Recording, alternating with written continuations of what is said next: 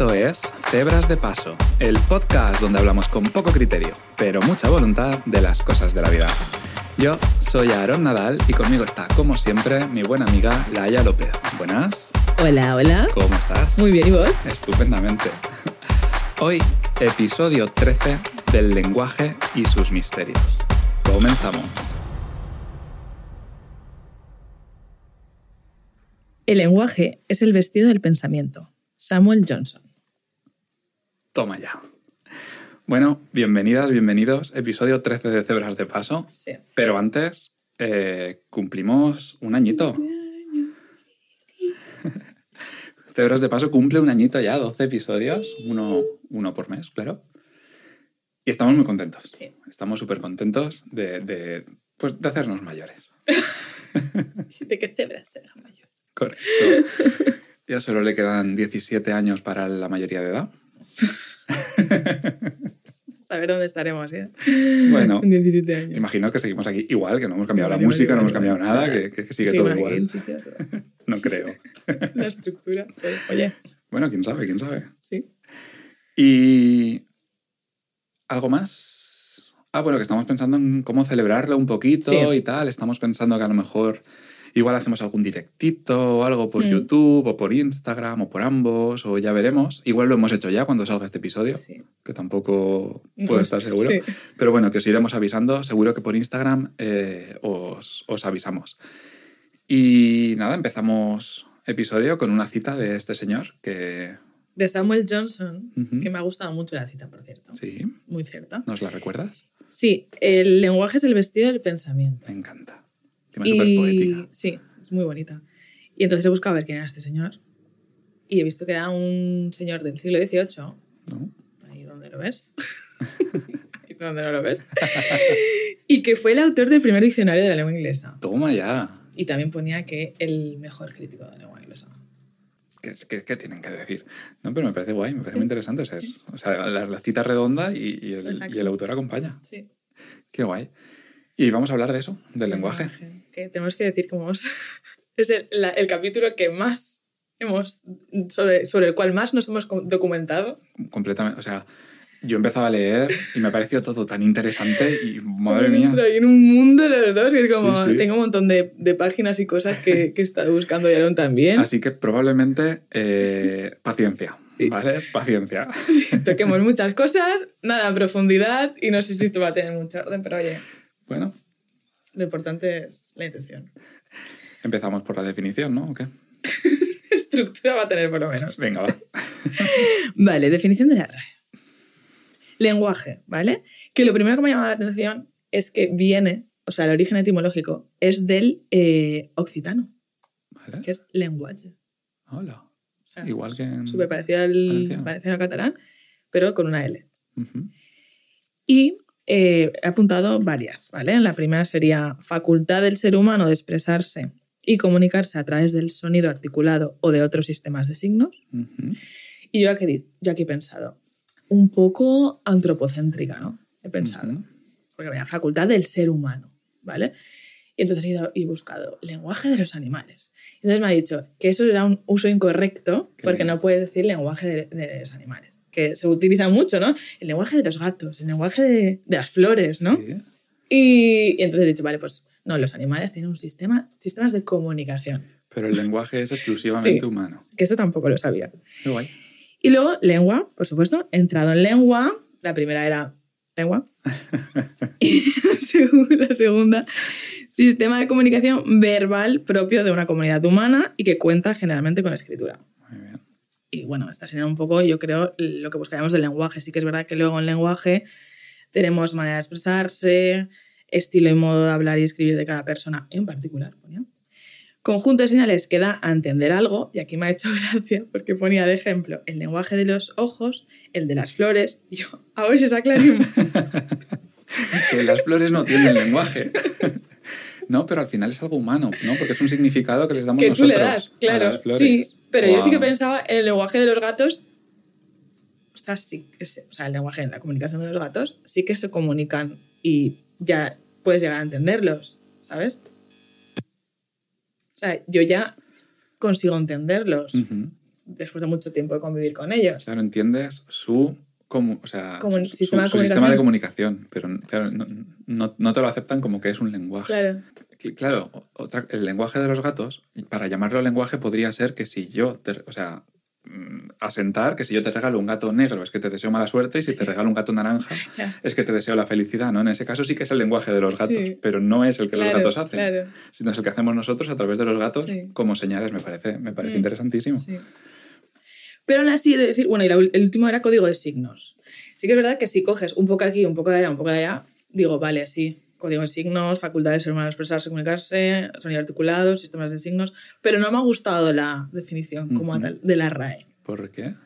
Porque me faltaba información, porque yo pienso en un lenguaje y yo pienso en un sistema de signos. Pero de signos, o sea, claro, al final cualquier Cual- cosa claro. que, que transmite información es, es- Es un se puede considerar un signo. Claro.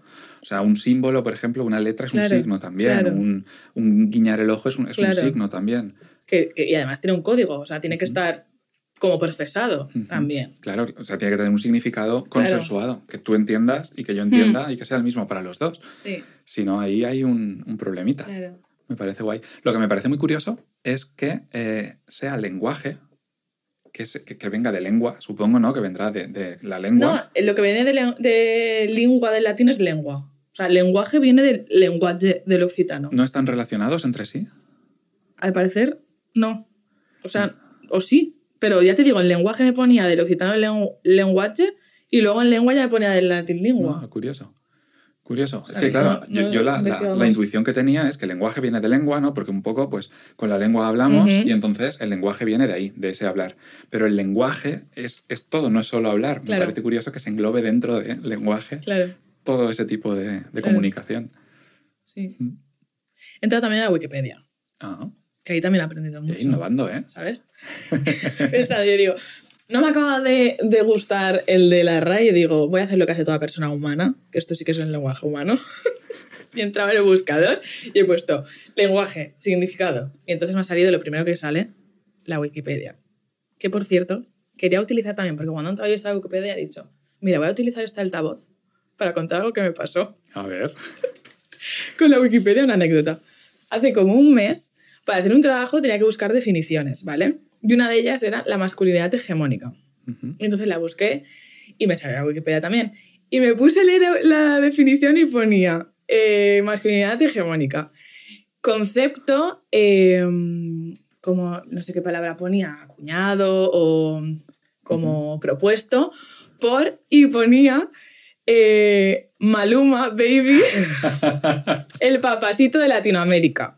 ¿En serio? Te lo prometo, tengo una foto que igual la cuelgo algún día. Eso probablemente entremos ahora y ya no esté así. Es que he entrado, porque cuando he visto, digo, no sé si se nombra la Wikipedia o no, porque me acordaba de esto. Y entonces dijo, pues mira, es una forma de utilizar esta altavoz para decir, pues mirad que la Wikipedia estará muy bien, pero solo revisa las cosas que le interesan. Y he entrado hoy y estaba eh, corregido. Cambiado, ¿no? Y entonces me he alegrado y he dicho, vale, pues voy a nombrar la Wikipedia, Wikipedia 1, RAE 0. Escuché una vez un podcast que hablaba, de hecho creo que era uno que, que trabajaba para Wikipedia, que era responsable de algo. Creo que era para la Wikipedia en catalán, concretamente. Es que- Y era, era, estaba como bastante arriba y tal. Escuché un, un episodio que, o sea, que, que- que tiene mucho curro eso, Es ¿eh? es brutal. Y que se pegan unas curradas de revisar, de mirar, de, de, de- ¿cómo se dice? De, de poner las fuentes, de, Sí, referenciar claro. y tal. Pero tremenda. Es que a ¿eh? mí me parece que es, Es un una barbaridad. trabajazo. Es Sí, una sí. barbaridad. Al principio sí que cuando utilizabas la Wikipedia ibas con mucho cuidado, porque- pero es que ahora es que prácticamente lo que, lo que pone es, es cierto. Eso es peligroso porque ya le estamos dando cierto... Ya, credibilidad. cierta sí. credibilidad a la Wikipedia que, y a veces a lo mejor entras como esto del Maluma Claro. Baby, el papasito, ¿vale? Y quizá no... Ahí porque era muy evidente, pero si te, lo, me- si te la cuelan... Me quedé loca. Yo, ¿qué? Me puse a leer y yo digo, no, pues hice una foto y es que la tengo guardada porque digo, no, es que a ver si tengo la foto guardada y es que la pero ha sido- y he vuelto a mirar y digo, vale, no, ahora la han, la han cambiado por el autor correcto y la han referenciado bien. Qué. Pero bueno, que en, en la Wikipedia sí que ponía como código estructura de signos y eso a mí ya, o sea, como que a mí me faltaba algo de los signos y tal, o sea, que en, en la RAE está, pero estaba como más, Diseminado. sí, Mm. ¿sabes? Y en la Wikipedia también habían cosas muy interesantes, porque por ejemplo hablaba de, de características del lenguaje humano, claro. Y, y una de las cosas que me ha parecido súper curiosa, porque no, no, no lo, o sea, es obvio, pero no lo piensas, ¿no? Es la arbitrariedad, arbitrariedad ¿vale? Del lenguaje. O sea, que nosotros realmente mm, a esto le llamamos piano, ¿vale? Pero porque hubo una persona que dijo, esto es un piano, ¿vale? Sí. Ya fuese en latín, el origen que fuese. Y a partir de ya es un piano. Y será siempre un piano y no cambia, ¿sabes? O sea, que no tiene como una de Sí, relación, o puede cambiar, sí, pero no tiene como una relación de porque esto se llama piano. Claro, claro. Y eso me ha hecho pensar en cómo el lenguaje de los bebés, por ejemplo, sí que es súper eh, lógico, ¿no? Cuando dicen un wow, Ah, claro. un wow, brum brum, ¿no? Es como, El sonido que hace. eso es súper lógico. Claro, claro. Nosotros no es como piano, que sí, su- supongo que tendrá una Ahí- relación. Ahí al final todo es arbitrario. Quiero Claro. decir, al final eh, tiene que serlo. Hay, hay que empezar por algún sitio y, y es, es- no, o sea, las cosas no tienen un nombre definido. Por mucho que el nombre del viento eh, diga que sí, no sé si lo habéis leído, leedlo. Si Eh, lo he dicho nunca. eh, pero, pero al final hay que darle un nombre a las Claro, cosas. sí, sí. Y ahora se está tendiendo mucho a, a dar nombres a las cosas un poco como combinando palabras que ya existen, ¿no? O sea, creo que no es tan común, o quizás sí, pero, pero las palabras nuevas se crean un poco con, con el contexto en el que, Mm. ¿no? En, en el que están. No se me ocurre ningún ejemplo ahora.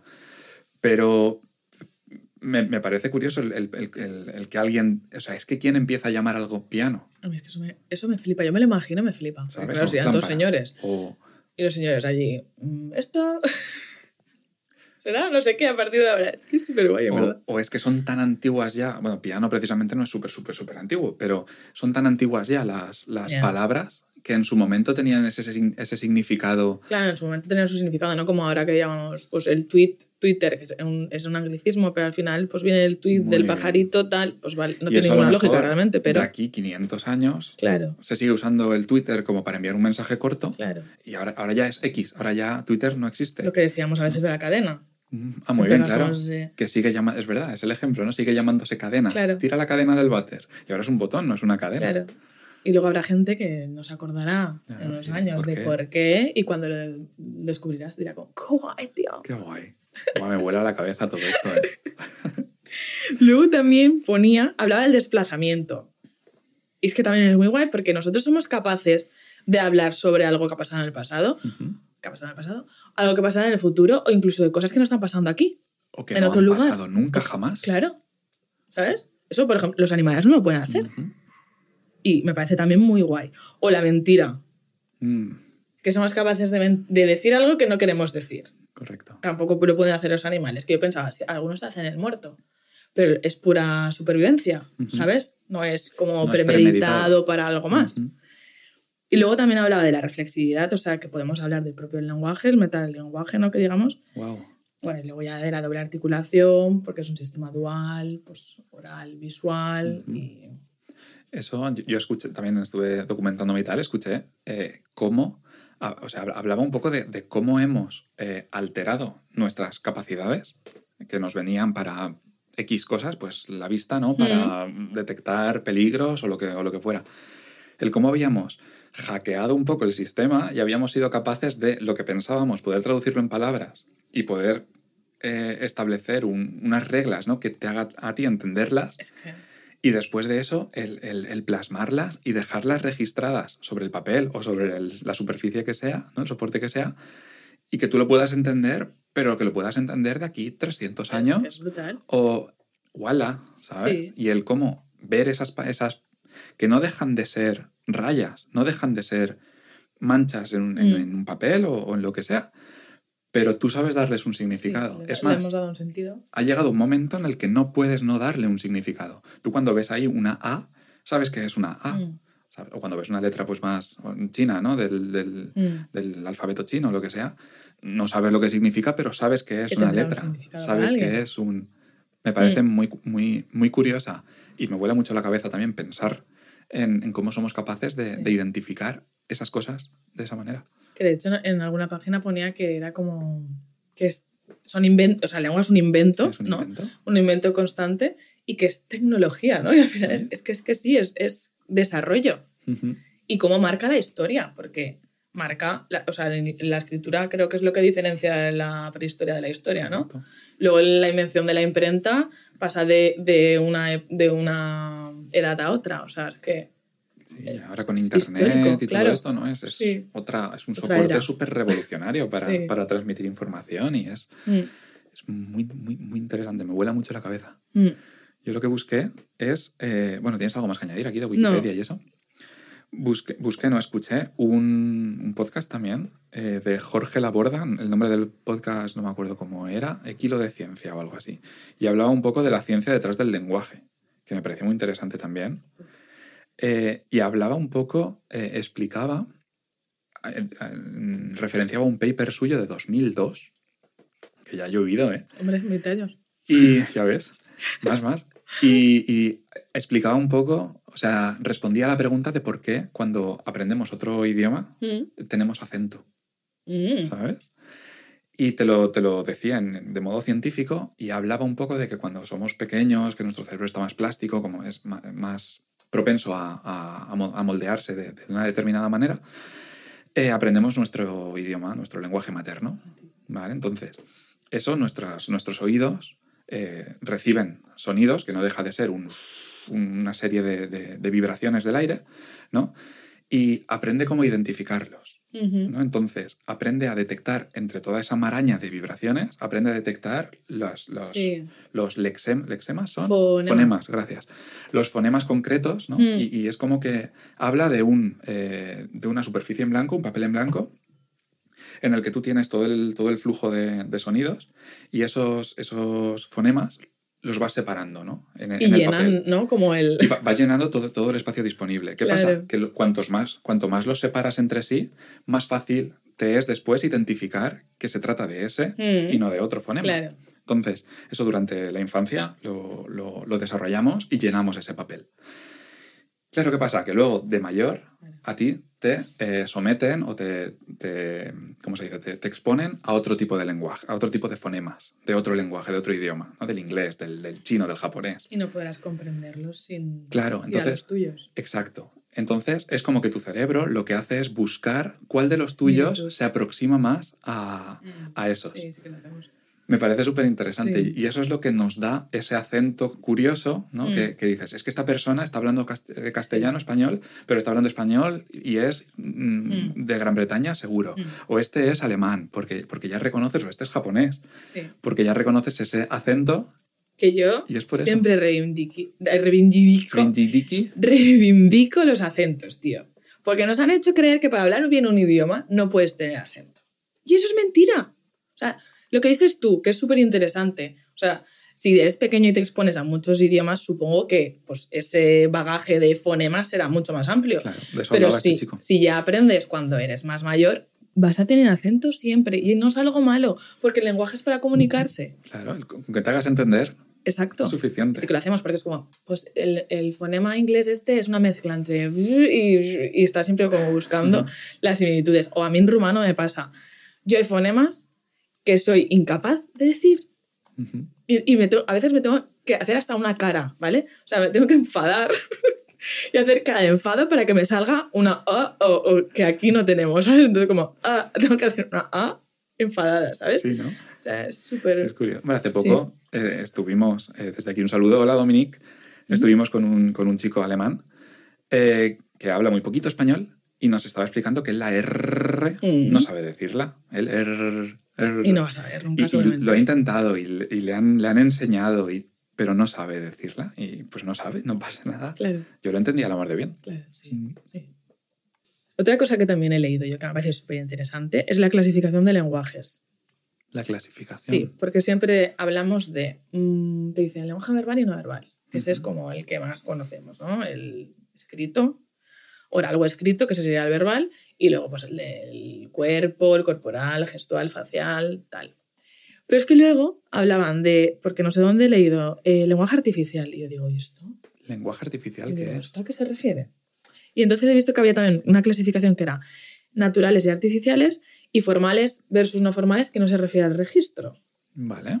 Sino que naturales serían los pues los que aprendemos, ya sean el materno o el que tienen que ver con, con algo de la cultura, pero que como que tú naces y ya están ahí, ¿no?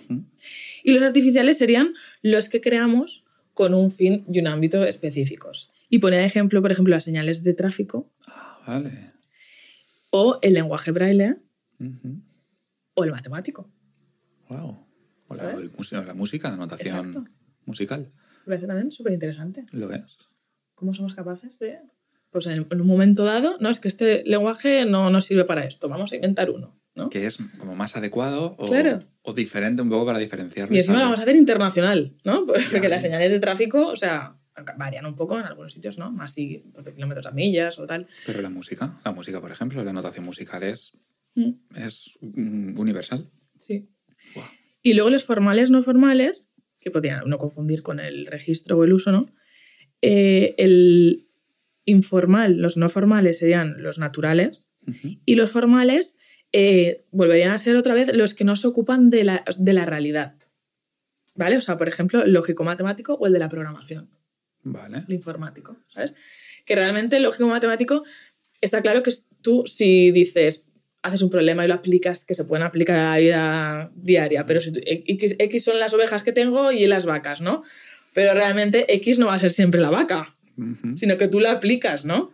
No, no tiene realmente una representación en la realidad. Vale, estamos hablando de que quizá no es universal. Claro. Uni- Universal me refiero a que no, uy, no. no sé a qué me refiero bien, ¿vale? Sí, pero no, no acabo de entender la Porque, por ejemplo, tú derivas, empiezas a- a derivar y a hacer cosas así, realmente no estás representando la realidad. Vale. ¿Sabes? Ni tiene una relación directa de decir, como dices, esto es piano, Mm, vale. ¿sabes? Vale, vale, vale. Y esto O va a ser piano. No te sirven para identificar cosas concretas. Claro. Estamos hablando. Ya, y por ejemplo, el del lenguaje hablado cuando tú hablas de la razón o la simpatía. Como abstracto, ¿te refieres? Mm, Ya. A lo mejor sería una realidad subjetiva, Vale. ¿no? Ya, pero es que me cuesta entender que, que- que, yo qué sé, un programa de informático ta- también es una realidad sub- subjetiva o objetiva que hay ahí. Es una realidad que hay ahí, que tú puedes ejecutar y va a hacer lo mismo siempre. Es, es como concreto. Hmm. No lo veo. eh, Pero el lenguaje binario, por ejemplo, yo no sé nada de Ujú. eso, pero realmente no tiene una... No, claro, claro, no, no. O sea, el lenguaje, claro. ¿no? Mm, vale. Puede, puede que ya, puede que entienda. O sea, tú lo puedes aplicar, pero tú no... X. X ahora son vacas.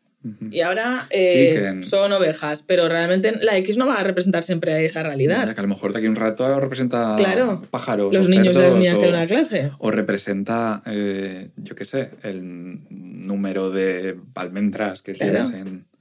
Es X en general. Es como los ceros y los unos, que los ceros y los unos puede ser un sonido, o puede ser una imagen, o puede ser un texto, o puede ser un... Inserte aquí lo que quiera.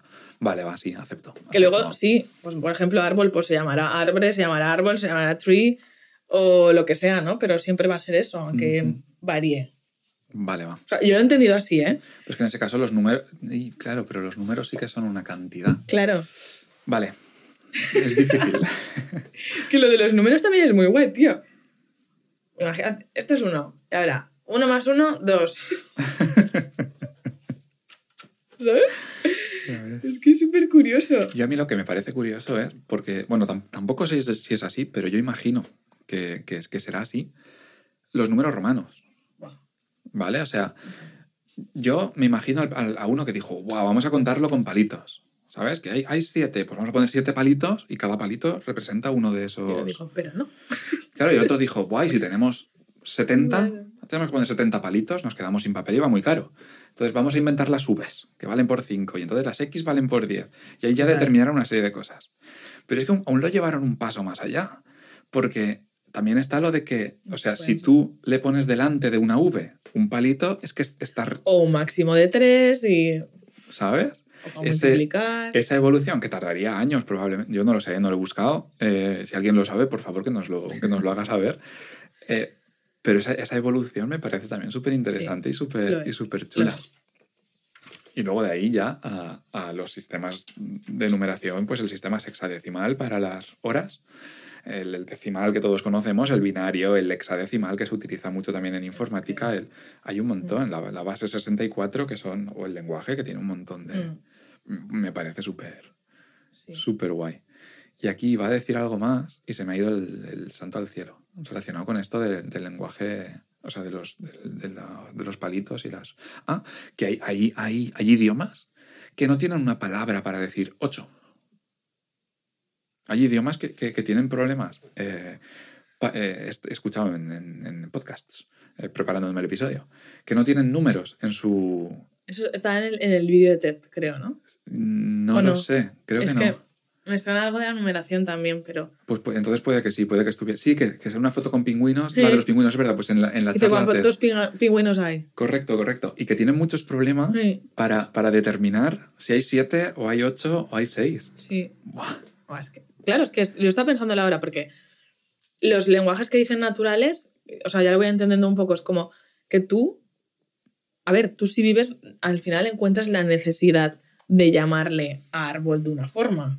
Pero realmente es que el lenguaje matemático, que lo que acabas de exponer tú ahora, que es tan amplio Mm. y tan complejo, tiene, a ver, necesidad hay, pero en el día a día realmente no. O sea, Claro. el conteo tal, pero ya ir como a... Y es brutal. Es como que cumple un propósito diferente. Claro. Es brutal. Me mola. Pues de la charla TED, es una charla TED que, que hemos visto los dos, que es de Lena Bodoritsky, una chica que se expresa muy bien, a mí me gusta mucho cómo, cómo se expresa y tal. Y, y es muy interesante porque cuenta curiosidades de, de los lenguajes. Habla un poco de cómo el lenguaje ¿no? modifica la manera en la que pensamos y viceversa. Sí. ¿no? Y expone una serie de casos que a mí me, me, me vuelan un poco la cabeza. O sea, me parece súper, súper chulo. El primero es, o sea, el de la tribu aborigen Ese, esta. ese estaba pensando en ese, es sensacional. O sea, hablan de que hay una tribu aborígena en, un aborigen en Australia que no tienen palabras para decir izquierda y derecha. Ellos no te dicen, eh, tienes una araña en la pierna derecha. Ellos te dicen, tienes una araña en la pierna suroeste, Es brutal. ¿sabes? Pero es que si estás mirando un poquito más hacia allá, te dicen, no, en la pierna norte. ¿Sabes? Es como que Que sabe en todo momento. saben en todo momento la ubicación, dónde está el norte, dónde está el sur, dónde está el este y dónde está el oeste, y, y- y se refieren todo lo que es relativo a- Al espacio. al espacio, eh, en, en signos cardinales. Que realmente ¡Wow! tiene su lógica. O sea, porque ella lo decía, o sea, ¿qué importancia nos damos, no? Si Claro. continuamente nosotros, como si fuésemos una brújula, es como izquierda, derecha, todo el rato. Todo yo soy el centro. ¿sabes? Claro. Es relativo a mí. Claro. Y realmente, nosotros, mi padre muchas veces se me pregunta, ¿dónde está el norte? Así como para retarme, ¿no? No lo sabemos No lo muchas sabemos, veces. no. No. tenemos orientación espacial. No lo sabemos. Yo ahora me oriento más porque desde que, o sea, con la fotografía, Mm, los amaneceres y tal, ya sabes por dónde sale el sol, ya sabes por dónde se pone el sol, y más o menos mirando la posición del sol, según la hora que sea, ya sabes Mm. aproximadamente dónde está cada cosa de estas. Pero no es algo, no lo No. usas. Yo sí no lo estoy en usas. un. Pues ahora mismo sé dónde está el este, me podría ubicar porque sé dónde está el mar. Porque vivo aquí, obviamente, pues. Pero no, yo no sé allá dónde voy, dónde está, no es algo No, en lo que me fijo. No, no, no. Y me parece, es, es que esta, esta gente de esta tribu no pensarán igual que nosotros en todas estas cosas. De hecho, estuve eh, informándome un poquito más acerca de, de esta tribu porque me pareció súper interesante. Y resulta que hasta las anécdotas que cuentan las cuentan relativas, a- o sea, ellos recuerdan muy bien la posición en la que han estado. O sea, es en- algo importante para ellos, ¿no? A lo mejor está mirando al norte, ¿no? O sea, Es que, o sea, pásame, no sé, eh, la sal que la tienes a tu sur, ¿sabes? Es que es, es todo, todo. Me, me parece súper, me parece, wow. Me explota la cabeza. A mí también lo que me mola ahora diciendo esto, a veces cuando dices a las- para cu- que alguien se gire y dices a las tres y cuarto. Muy bien. Con las horas, ¿eh? Pero también es relativo a ti. Claro, pero es que me hace gracia cuando a alguien le dices eso que la, la- la persona está como ¿What? que da igual la hora que le hayas dicho, ¿sabes? Es como que yo te- eso tampoco lo he entendido muy bien. O sea, tú dices una hora y el- lo que importa es el cuarto y media, ¿no? O menos cuarto. No, o sea, realmente lo que importa. Las 12 es hacia donde estás mirando tú, que es hacia adelante. Entonces, a tus 6, pues es detrás. Porque las 6, a tus 3, pues es a, a tu, a tu derecha. Pero yo siempre lo he escuchado con, A tus 9, o sea, nunca a tus nueve, sino a, a las nueve y cuarto, a las 9 y cuarto. por ejemplo. Lo he escuchado siempre así. No, no lo sé. Pues a lo mejor a las tres y cuarto es como ir más al detalle, ¿sabes? Decir, no, no, allí, pero no tan para allí, un Y alguna menos. vez lo he hecho, pero solo para ver la elección de esa persona, ¿sabes? Y es brutal. Qué bueno. Continuamos con la charla. De- esta tribu me queda una cosita que habla del flujo temporal. Que nosotros, cuando queremos ordenar algo de izquierda, o sea, lo ordenamos de izquierda a derecha. El principio está a la izquierda, ¿no? Y el final Sí, a la una derecha. línea. Sí, el tiempo. Esta gente depende de hacia dónde. O sea, su flujo va de este a oeste. Claro. Entonces, depende de hacia dónde estén mirando, el flujo puede ir de, de- de delante hacia atrás, de izquierda a derecha, de atrás adelante, según hacia dónde estés mirando. Es todo. Es, es- es muy tremendo. Tú imagínate pensar así, que te, que te toque pensar así dos semanas. Acabas muerta. Guau. Luego, otra cosa que decía esta chica es lo de las diferencias de género entre los diferentes idiomas. Sí, eso también.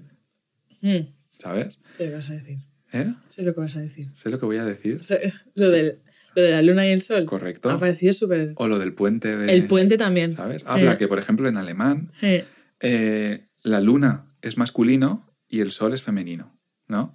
Entonces, y en castellano es al revés. Y con los puentes, por ejemplo, pasa igual. Sí. El puente en castellano es masculino y en, y en alemán es femenino. Sí. Y habla de que tú le preguntas a una persona alemana o a varias eh, que te digan características de un puente y son más propensos a decirte que es esbelto, que es bello, ¿sabes? Que son características más como femeninas, mm, ¿no? Que en castellano que te dirán que es eh, robusto, rígido, que fuerte. es, ¿sabes? Imponente. Pero es que yo lo pensaba, o sea, yo no sé si esto tendrá que ver, que seguramente sí.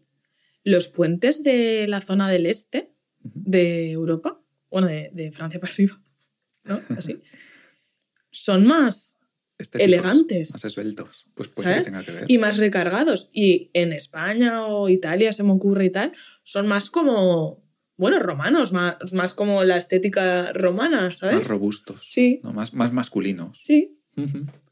Puede, puede que Y en la luna igual, porque yo no sé si qué vendrá antes, ¿no? Si huevo la gallina, porque yo ahora veo a la luna y, y la veo elegante, bueno, que son, son estereotipos de género, ¿no? Obviamente. Pero no sé si a lo mejor en ese momento quien decidió que fuese femenina pensó que tenía rasgos más femeninos, Oh. ¿sabes? Porque el sol realmente es que el sol, primera que no lo puedes ver, ¿no? Porque como, ¿no? Sí, La luna es más como...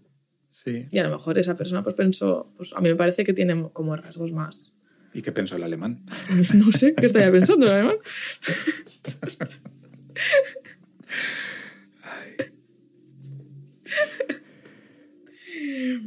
Más cosas. Pensé, tam- bueno, también hablan aquí, hablan de más cosas, no sé si tienes alguna más apuntada aquí. Las otras me parecen interesantes, pero no me parecían tan, relevan- no me parecían tan relevantes como para, por ejemplo, lo de los colores, ¿no? De, Mm. Que aquí, por ejemplo, el azul oscuro y el azul claro Sí. son del mismo color, que son azul, pero los rusos tienen dos palabras diferentes para esos dos azules, Sí, de manera que, claro, es como el rojo y el rosa, sí. ¿no? O sea, esto me lleva un poquito al tema de, de- de- de etiquetar. eh, a, a lo que le damos un nombre pasa a tener personalidad propia, pasa a tener Sí. un- una entidad propia. Entonces, el rojo claro no es rojo claro, es rosa. Y para nosotros es un color completamente diferente. Aunque sea equivalente al azul claro respecto al azul. Pero los azules son iguales. También pensaba en que también a lo mejor está relacionado un poco en el vocabulario que tengas. Porque, por ejemplo, bueno, también es, otro estereotipo de género que siempre se ha dicho que las mujeres van, ven más colores, que lo- o sea, que No, pero creo que, está, diferencian más. creo que está científicamente No lo sé. probado. que diferencian más colores que. Bueno, pero yo creo, un diseñador, yo qué sé, también dependerá de, Claro. de, de tu. ¿no? Pero no sé si sea Si algo. te entrenas más, yo creo que incluso puedes, siendo hombre, puedes Claro. llegar a, a distinguir más colores. Pero. Pero claro. Yo sí que digo, pues verde pista, para mí no son todos los verdes iguales. Pero son todo verdes. Entran dentro del verde. Claro, pero esta chica decía que. No sé cómo lo explicaba exactamente con lo de verde, o sea, con lo de azul oscuro y azul claro. Que es como que tenían como dos significados. Claro, es como el rojo y el rosa nosotros. Claro, pero para mí sí que tiene un, un significado diferente. Un azul celeste, Claro. ¿sabes? Pero lo metes, o sea, conceptualmente lo metes dentro del azul. Sí, No pero tiene, no yo tiene creo una que- categoría que- propia.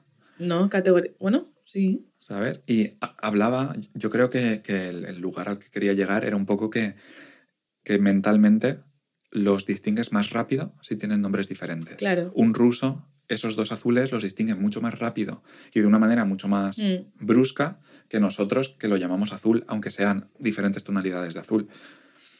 ¿Sabes? Ya. Pues mira, los niños sí que. Porque a veces que haces actividades de. Pues esto de azul, dicen, ¿y azul claro o azul oscuro? Ellos. ¿Sabes? Sí que como buscan más. Mm. Esa distinción. Sí. Puede ser. Eh. Me parece curioso. Y luego están los esquimales, que esto no sale en la charla TED, pero que tienen un montón de palabras, dicen, para la nieve, para referirse a la nieve. Claro, es que verán tanta que sea muy diferente. O sea, leí que tienen, eh, diferencian la nieve cayendo de la nieve caída de la nieve sobre el suelo. O sea, para ellos son tres cosas diferentes. Para nosotros es nieve.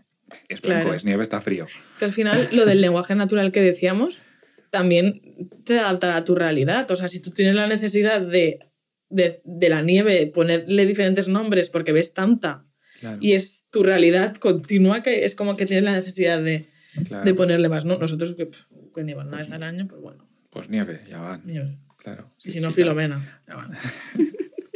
Si te pegas siempre con ella, pues, pues Claro, tiendes a distinguirla más, o, o no sé, o, o porque tu contexto te lo pide. claro. A lo mejor mm, la nieve cayendo para ti no es importante porque no tal, pero la que ya está cayendo, o al revés, la nieve cayendo tú la puedes coger para beber. Yo qué sé, para que, bueno, a lo mejor los esquimales precisamente no pueden deshacer esa nieve. pero quiero decir que tú la coges y se te deshacen las manos y te la puedes beber, pero si la coges del suelo ya no. Claro. Entonces ya depende de tu supervivencia el darle dos nombres diferentes para saber Claro. distinguirlos realmente. O, o- Sí. Mm. Sí, sí, sí. Yo luego me, me he puesto a mirar curiosidades de, de los idiomas. O sea, de, de los lenguajes, Vale. de las lenguas. Entonces, em, he buscado cuántas lenguas había en el mundo, por ejemplo. Y hay aproximadamente. ¿Puedo? ¡Ay! Sí. Jo, ¿7.000? Sí, Igual, iba a decir aproximadamente cuatro. Iba- 7.000. Te, te he oído la S. Iba a decir 4.000 y pico. Te he oído la S y me has, me has condicionado. Iba a jugármela. Y, y te iba a Pues- decir 4.000 y ya me parecían muchas, ¿eh? Pues a- no llega a 7.000, creo, pero aproximadamente 7.000. Pero se deben estar perdiendo, ¿no? Muchas. Pero dice que solo el 10%, por- es que es muy he- muy heavy, solo el 10% de ellas son habladas por más de 100.000 personas. ¡Guala! El Klingon, por ejemplo, entra aquí. ¿Qué es eso? El idioma de. No sé, lo hablaban en Big Bang Theory. Debe ser o del Señor de los Anillos o de Ah, Star Trek. el o de algo el élfico, ¿no? Y todo Ese es el élfico. ¿Y el Klingon qué es? El de alguno de Star Trek o algo debe ser. Yo es que no soy, soy informático, pero no soy tan friki. Pues yo creo que se referirá a lenguas eh, vivas, ¿no? Mm. O sea, no sé. Claro, pero es que piensa que, o sea, piensa que, que, o sea, aquí en España, por ejemplo, está el, ya tenemos cuatro como idiomas mm, gordos, pero es que el valenciano, el balear, Dialectos. son como, los dialectos yo supongo que los tomará como idiomas diferentes ahí también, ¿no? ¿O no? Pues no lo sé. El bable, el aragonés, No estoy segura. ostras, pues si no, 7.000, me parecen muchísimos, ¿eh? No estoy Muchísimos. segura. Pero creo que decía que el- Sudáfrica es el, el país que más. Claro, es que decía que Sudáfrica es el, el país que más len- lenguas oficiales tiene. Entonces no sé si hablaba solo de lenguas oficiales. Ostras, pues entonces ya si metes dialectos suma. Pero bueno, supongo que sean, sean dialectos también, porque No lo sé, no lo sé. no sé hasta qué punto en algunas tribus habrá un nivel de, de oficialidad. ¿sabes? Entonces yo supongo que sí que entrarán. Pero no lo sé, ¿eh? lo, lo miraremos. De todas formas, a mí un idioma que siempre me ha fascinado es el euskera. A mí también. ¿Vale? O sea, ya de primeras está mm, ahí, en un territorio como súper concreto, ¿vale? Dicen que es una lengua aislada, Sí, que no viene porque de... no, no tiene parentesco con ninguna lengua y no saben muy bien cuál es su origen, ¿sabes? Y tiene 750.000 nativos, ponía. Y, pero bueno, solo, solo la mitad, 395.000 o por ahí, decían que tenían una competencia plena. Vale. Supongo que habrá mucha gente mayor, que a lo mejor pues es oral o lo que sea. Pero es la lengua viva más antigua de Europa. Veas. Y que tenemos aquí. Ya ves. Y no la valoramos. No. Es que las lenguas me parece algo tan bonito. Yo siempre lo he dicho que me gustaría aprender euskera. Me, me atrae. Me atrae mucho. Eh, Es súper... En otra página también ponía que era como la lengua más difícil de aprender. Sí, vaya por Dios. Según el Oxford, no sé qué, no sé cuántos, ¿sabes? Pero supongo que dependerá de para quién. A ver, esas cosas tan también- subjetivas siempre me han parecido como... hombre, también es verdad que si no tienen ninguna. Porque te es mucho más fácil aprender Claro. una lengua que es parecida a la tuya Claro. que una que no. o- Será o eso tal, sí, pero- no tiene parentesco con ninguna lengua, pues obviamente no podrás eh, buscar si- similaridad. Pero vamos, que es igual de desconocido. De hecho, me parece mucho más cercano el euskera por, por el, por, por el, ¿cómo se dice? Por, por el abecedario que utilizan Mm. que el chino o el japonés. He estado leyendo mucho sobre el chino. ¿Sí? Sí. ¿Y qué? ¿A qué conclusiones has llegado? Porque, bueno, luego también tengo que el inglés es el idioma con más palabras, ponía. Ah. Y es verdad, y es que, bueno, es verdad, pero tiene muchas palabras, porque además es muy poético el inglés. Pero yo también veo que es un idioma muy lógico, Y muy eh, polisem- polisémico es cuando una palabra tiene muchos significados. también. Creo que también de- o sea, debe ser el que más palabras tiene, pero debe ser el más polisémico de todo. O sea, una palabra te sirve para todo allí. Sí, pero además también es curioso que ellos si tienen dos palabras que al juntarlas es una, no se van a inventar una. O sea, no se me ocurre ahora ninguna palabra, pero ostras, tienen un montón de palabras Eso lo hacen- Compuestas. eso en el alemán lo hacen mucho también. ¿Sabes? Y, y en el español es como, pues si tienes esta palabra que significa esto, o y esta que significa esto, pues júntalas. Creo que el palillo, creo, no sé si en inglés es Mondadientes. stick, ¿no? O algo así. El mondadientes. En pali- Nosotros utilizamos normalmente palillo, pero bueno, porque vendrá de palillo también. Mondadiente será el original. Pero quiero decirte que, ¿para qué vas a inventar una palabra si tienes dos que al juntarlas, no? Ya, pero es, es menos. Bueno. A mí me parece más guay inventar una palabra. ¿No? Si las juntas, es como para rayos. Pues es muy obvio, para rayos. Pues es que Pues son no. para rayos. Ponle, no sé, invéntate algo, un poco, un poco de creatividad. Claro, no, eso de juntar las dos que ya tienes me parece que no tener ganas de pensar. Pero mira, aún así es el idioma con más palabras. O sea, Bueno, pero imagínate. claro, si, si, tú, si tú empiezas a juntar, no, mira, esto es un vaso agua. Hombre, pues no. No, no, pero no, no es así realmente. No. Pero es muy rico el inglés. Apart- o sea, a- quitando eso, es un idioma muy rico. Mm. Y me ha sorprendido por eso, porque pienso, pues sí, es súper lógico para la invención de algunas palabras, pero es que, tiene más palabras. Y luego el chino he estado leyendo, porque, bueno, me daba igual que fuese chino, que coreano, que japonés, pero quería un poco saber sobre estos idiomas con, con símbolos. Y mm, Con símbolos, que, con que realmente símbolos son letras para que, ellos. que representan. bueno, Bueno, claro, es verdad, No. son como más gráficos que lo nuestro. y bueno, la fonología, pues una fonología pues muy parecida a las demás. Y luego, por ejemplo, la gramática decía que la morfología es muy sencilla, que no tienen ni género ni, género, ni número, exceptuando alguna excepción, y que lo mismo, exceptuando alguna excepción, excepción con los verbos, pero que no diferencian según persona, número, tiempo gramatical. O sea, que por esa parte, súper bien. ¿No? O sea, eso sería fácil. Ya, Pero- pero, ¿y, ¿y cómo dan ese contexto? Pues ha habido un ejemplo, hay un ejemplo, ¿vale? Esto es la Wikipedia también. A muerte con la Wikipedia ahora. Como, la RAE no nos hace caso, A ver si nos hace caso la Wikipedia. vamos a, ahora a hacer la estrategia esta de... Para darle celos, ¿no? Claro, Vamos a fijarnos en la Wikipedia. ignórale, así te va a hacer caso, ¿sabes? Eso es muy tóxico. Ay. Pero bueno, lo vamos a intentar. Y ponía eh, un ejemplo, ¿vale? Eh, que se ve que tienen un símbolo que es como así, como un rayo, para rayo. Vale. que creo que ponía que se llama le, para marcar el aspecto, o sea, si es perfecto o imperfecto un verbo, ¿vale? Oh. Pero ellos lo que marcan el tiempo es eh, adverbios como ayer, hoy o mañana, ¿vale? Entonces había un ejemplo, estaban ahí todos los símbolos Oh, vale. y debajo está la traducción. Y entonces ellos ponen, la traducción eh, literal sería, yo ayer, acabar, el símbolo ese, lección, después ir ver película, ¿vale? Vale. Y como tiene ese símbolo, tú ya sabes que es el tiempo perfecto. Entonces tú, ya como ayer marca el tiempo, ya lo cambias por pasado. ayer perfecto. cuando hubo acabado la clase, fui a ver una película. Wow. Ostras. Y si Es- es- pusiese, ti- tiene mucha lógica, en verdad. si pusiese lo mismo, pero mañana, Es- claro. seguiría siendo perfecto, Cuando pero sería haya ma- acabado. claro. Es, es muy bueno.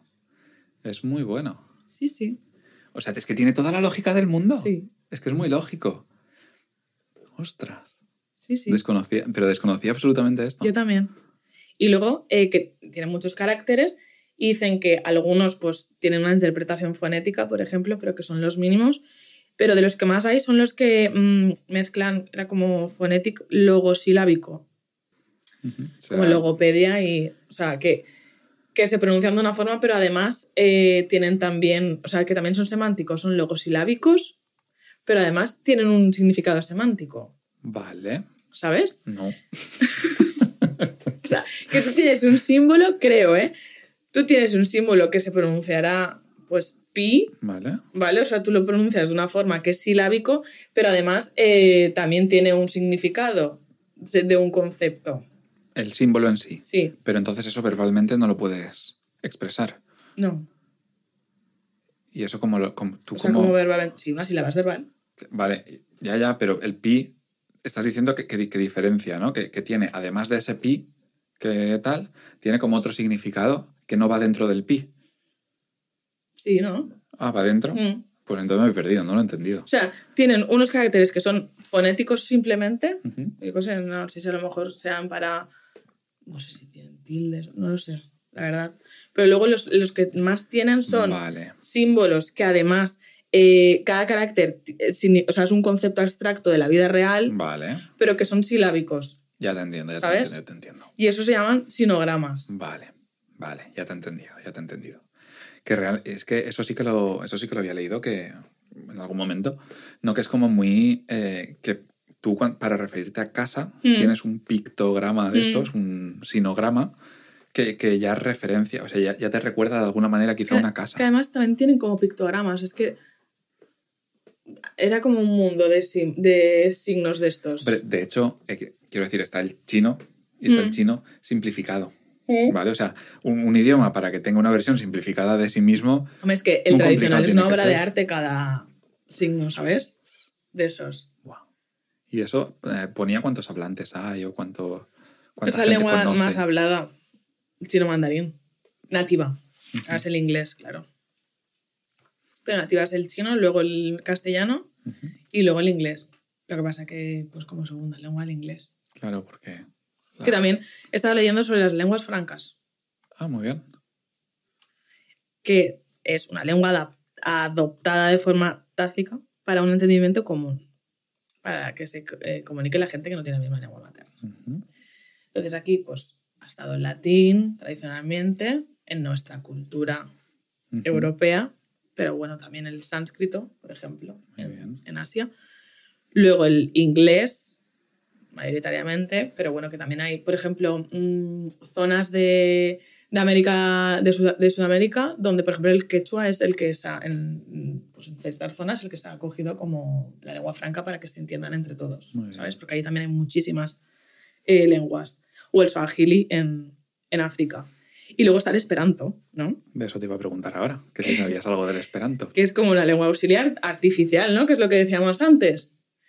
Y por curiosidad he entrado y he puesto una frase, ¿vale?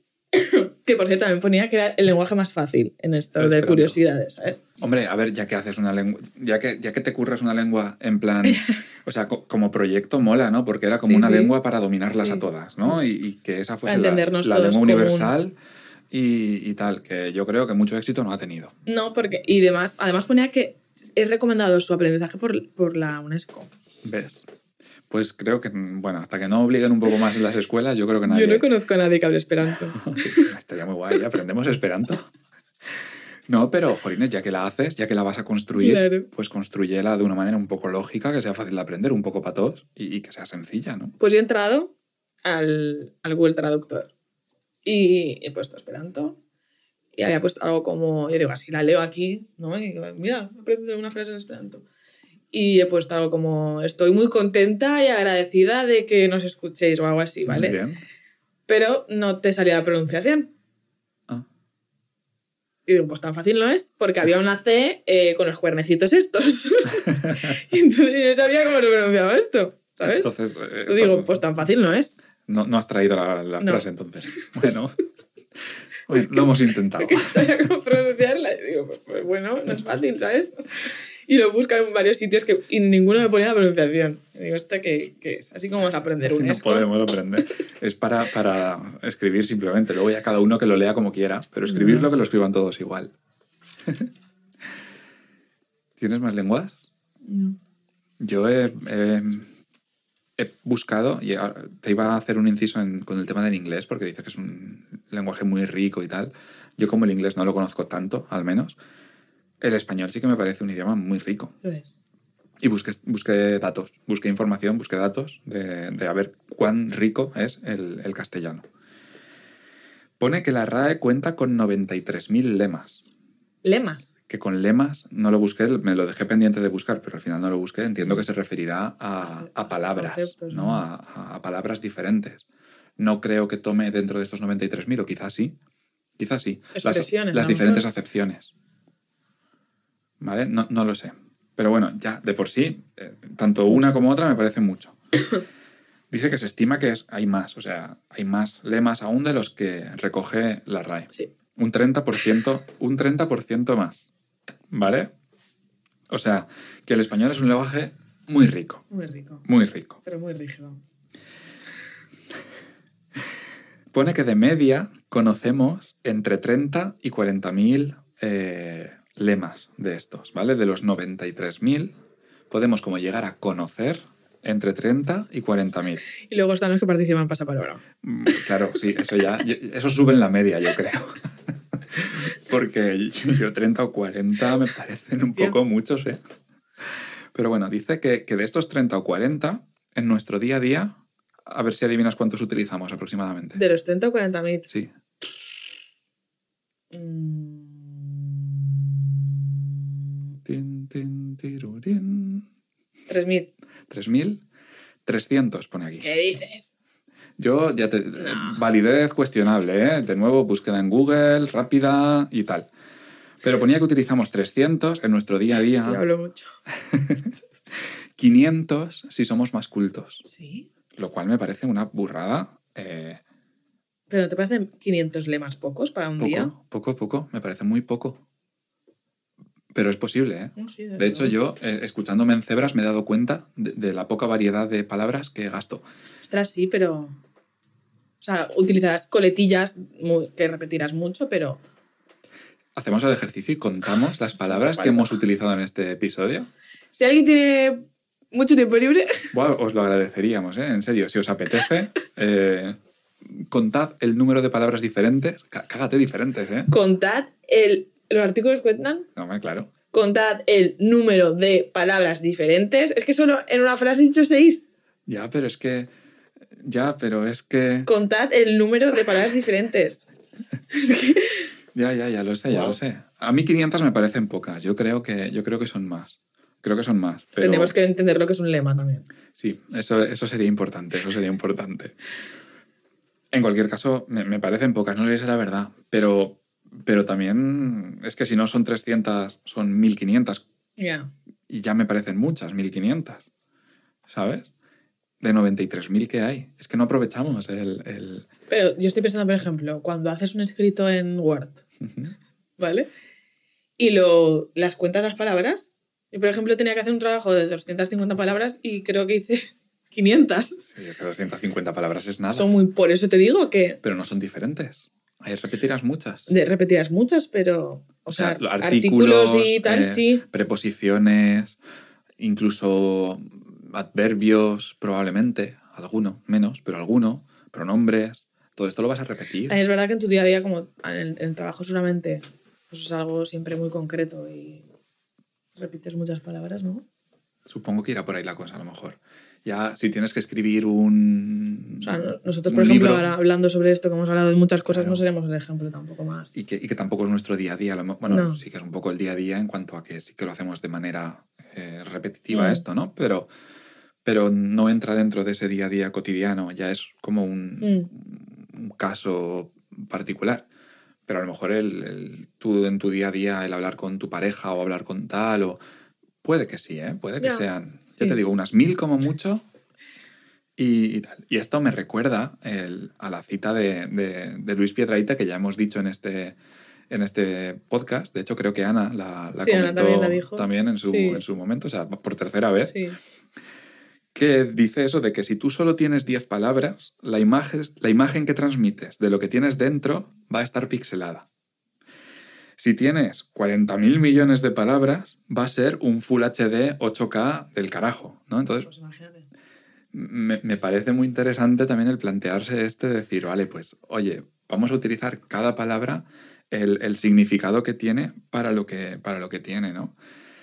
Y esto me lleva también a otra cita del Chojin, justo en la conversación que tiene, porque está esto de Luis Piedraíta es en una conversación que Mm. tenía con el Chojin, que dice que en el castellano, él cree, su, su, su percepción o su manera de verlo, es que en el castellano no hay sinónimos, que siempre hay pequeños matices que te, que te empujan a utilizar Sí. una palabra u otra. Pero yo preguntar lenguas. Porque a mí en inglés también me pasa. Sí, ¿no? Claro. Que sí, que- pero es que bueno, sinónimo. Si tú lees la, la definición de sinónimo, no significa que sea igual. Exactamente igual. Igual o parecido. Claro, claro. Entonces sí, que hay. He de También corregir chino, lo siento. Que sí que hay que... Que sí que hay sinónimos, entonces. Ah, sí que hay sinónimos, claro, claro, pero él se refería a sinónimos, yo No, creo, en plan o sea, puros, ¿no? Mismo significado. Dos palabras que signifiquen lo mismo. Pero para que, para que no, es no sea práctico tener palabras que significan lo mismo. Por cierto, un inciso, y ahora volvemos a esto que me estás preguntando. Sinónimo no tiene sinónimos.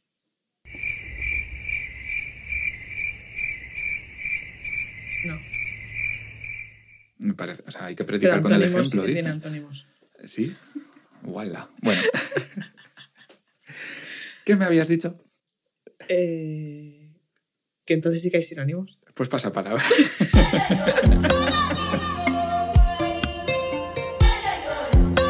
y de paso, recomendamos.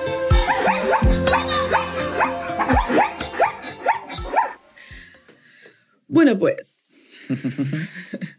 bueno, pues. La recomendación del capítulo 13 Ujú. es un podcast. Es un podcast, para variar. El podcast de Kaizen o Kaizen. Kaizen. Kaizen. O Kaizen. Yo Kaizen. creo que, yo creo que, que el, el propio Kaizen. autor dice Kaizen. Sí, yo diría que también. Que por cierto, Kaizen, ¿tienes lo que significa? No tengo lo que significa. Es que yo lo busqué. Se me ha olvidado. Pero no es esa, ese propósito de, De aprender. de aprender o de ser mejor o de Sí, tal. sí. Me suena que es ¿En eso. qué idioma? En japonés. Japonés. Sí, espera, lo busco en un momento. Ves, ves contando. Aceptamos muy poco como animal de compañía. si me estás escuchando a alguien que sabe japonés, como... ¿Sabes de dónde viene eso del aceptamos pulpo como animal de compañía? O sea, los, los más veteranos que nos estáis viendo probablemente lo sepáis. Yo me enteré hace nada que viene de un anuncio del. del o del. Al- algún juego de mesa. Un ¿Sí? anuncio de algún juego de mesa, no, no recuerdo qué juego. ¿Del Venga. Scatergories? ¿Puede ser? Scatergories, creo. Ah. Que era que el juego. Dice, pues el juego es mío y. y- y- Y decían, vale, aceptamos, ¿no? Correcto, porque él decía animales de compañía y este decía pulpo. Eh, que un pulpo no es. Pues el juego es mío y me, me lo Ay, llevo. me algo así. Viene de ahí, viene de ese, de ese anuncio. Me encanta. Por cierto, muy bueno para practicar palabras y tal. ¿Correcto? He jugado un montón con... De hecho, me ha recordado a mi hermana, porque Sí. yo he jugado un montón con mi hermana y con Hola, mis Ana. padres. Y, siempre, y nosotras, claro, mis padres tenían más léxico que nosotras, claro. Y nos inventábamos palabras y era como, sí, a tope.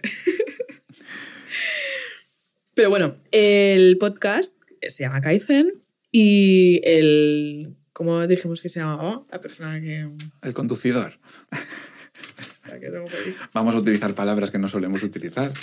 El conducidor, que realmente eh, se llama eh, um, conductor. Conductor. Hostia, qué tonto, chaval. El conductor y creador del podcast, eh, perdón. El, el autor, el presentador, el, el llevador, el, el tipet que está ahí hablando cuando, cuando escuchas un episodio de, este podcast, ¿vale? El señor Jaime. Se llama Jaime Rodríguez Santiago, Correcto. ¿vale? Y el capítulo que vamos a recomendar es el capítulo 129, cuyo nombre es Lenguaje vacío, pensamientos vacíos. Hablar bien para pensar mejor. Por cierto, un inciso, Kaizen significa cambio a mejor o mejora.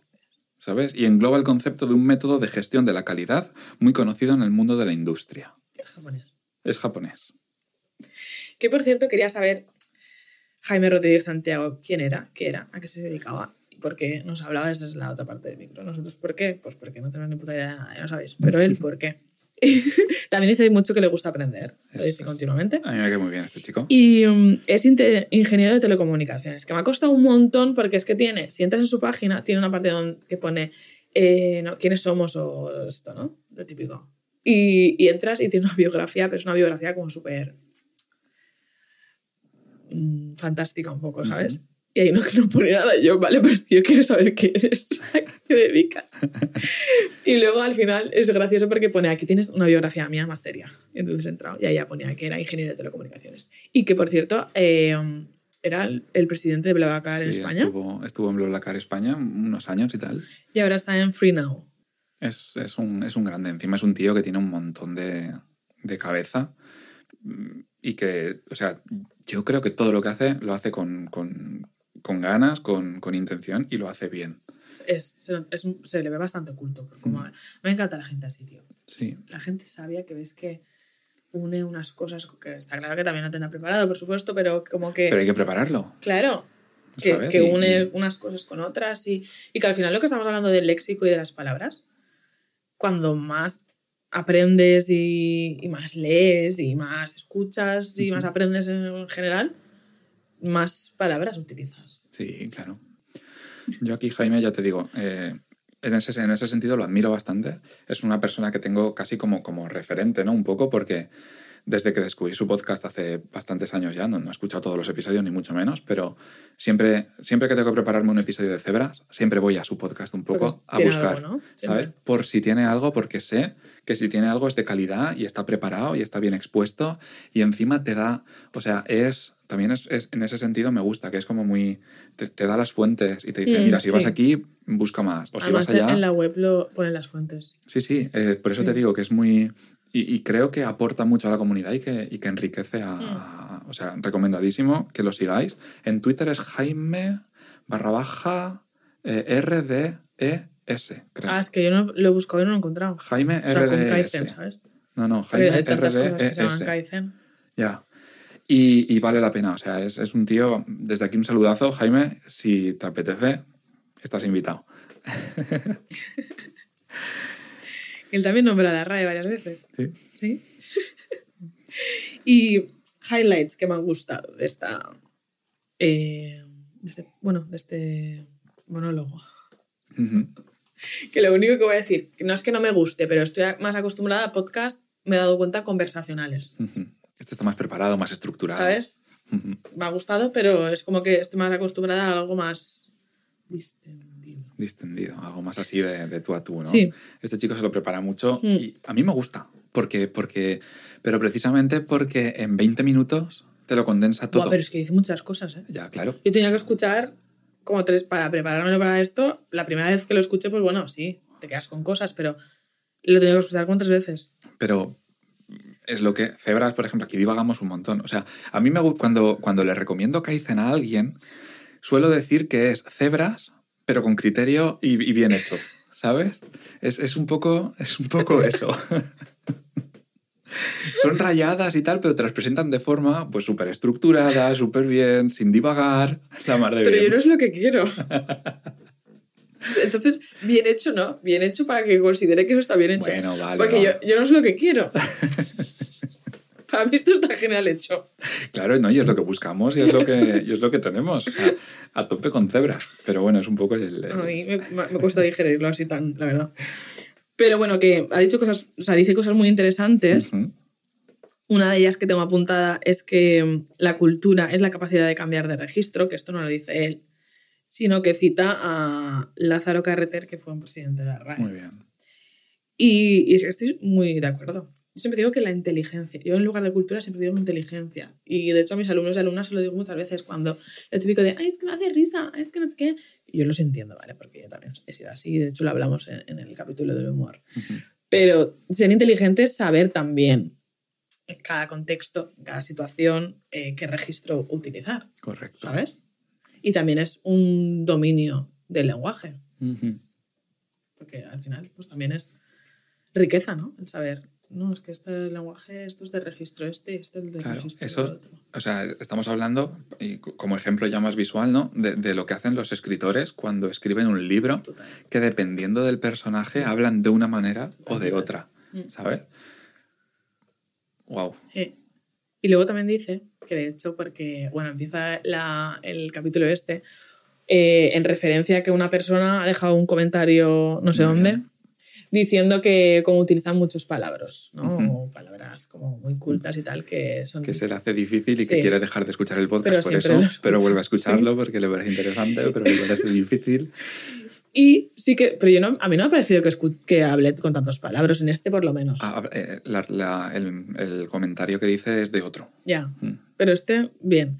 Pero sí que estoy de acuerdo en cuando él dice que el exponerte a otros registros eh, te hace como él, bueno, aprender, por supuesto, pero expandir tu mundo, ¿no? Absolutamente. como te, pues, una- si tienes un reto, obviamente eso te hace mejorar muchas veces, porque te pone ahí en, un, en una situación en la que tienes que, que tirar para adelante de alguna forma. O sea, leer a gente que no sueles leer, Claro.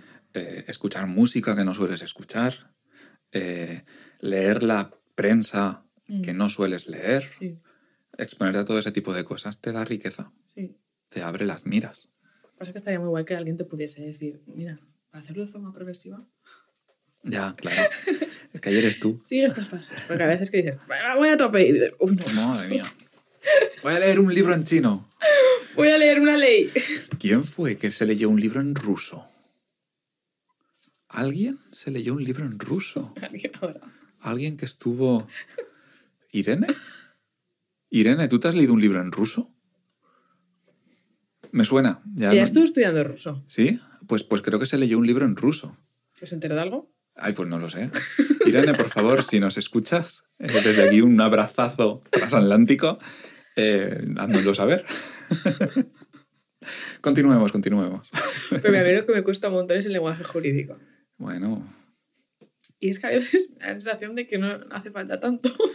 yo, yo creo que no hace falta tanto. ¿Sabes? Es que creo que se puede explicar muchísimo mejor. Sí. Y, y igual de ambiguo Sí. en, en- o de, de poco ambiguo, porque claro, en teoría el lenguaje jurídico se utiliza, que me corrijan los jurídicos que nos escuchen, pero se utiliza un poco para que no sea ambiguo, para que esté todo muy claro y para que tal, pero yo creo que es contraproducente, especialmente para la gente de a pie, que es la que lo tiene que leer al final. Eh, a mí me parece demasiado. Me da un poco hasta de rabia. Mm, Creo que es una forma de decir. mm. No, Bueno, eso, mm. No. bueno, eso lo hacen los informáticos y por necesidad, bueno, eso lo hacen los informáticos y por necesidad más que por gusto, pero, pero pues, ya te daré algún programica ya y, y me dices lo que pone. Aprender esperanto. Ay, el esperanto es lo último que se pierde, ¿no? Mira, luego otra cosa que dice que me parece que estoy muy de acuerdo con él. Que me parece que estoy muy de acuerdo con él. Que hoy en día, que hoy en día simplificamos mucho el lenguaje. Que hoy en día simplificamos mucho el lenguaje. Y eso me ha hecho a mí eh, pensar, eh, pensar en, a ver, si es por necesidad, ¿no? Vale, bien. Pero si es por como, pero si es por comodidad, comodidad,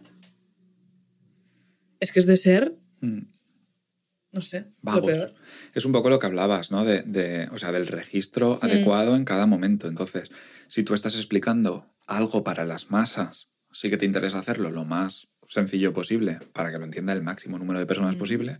¿Qué pasa? Que al hacerlo más sencillo te impide profundizar, Claro. al menos profundizar. eh, o sea, porque cada término un poco más técnico que introduzcas lo tienes que explicar con palabras eh, que Mm. entienda todo el mundo, ¿no? Entonces no puedes meter tecnicismos. Y si quieres meterlos, eso, tienes que explicarlo también. Entonces se alarga un poco el discurso.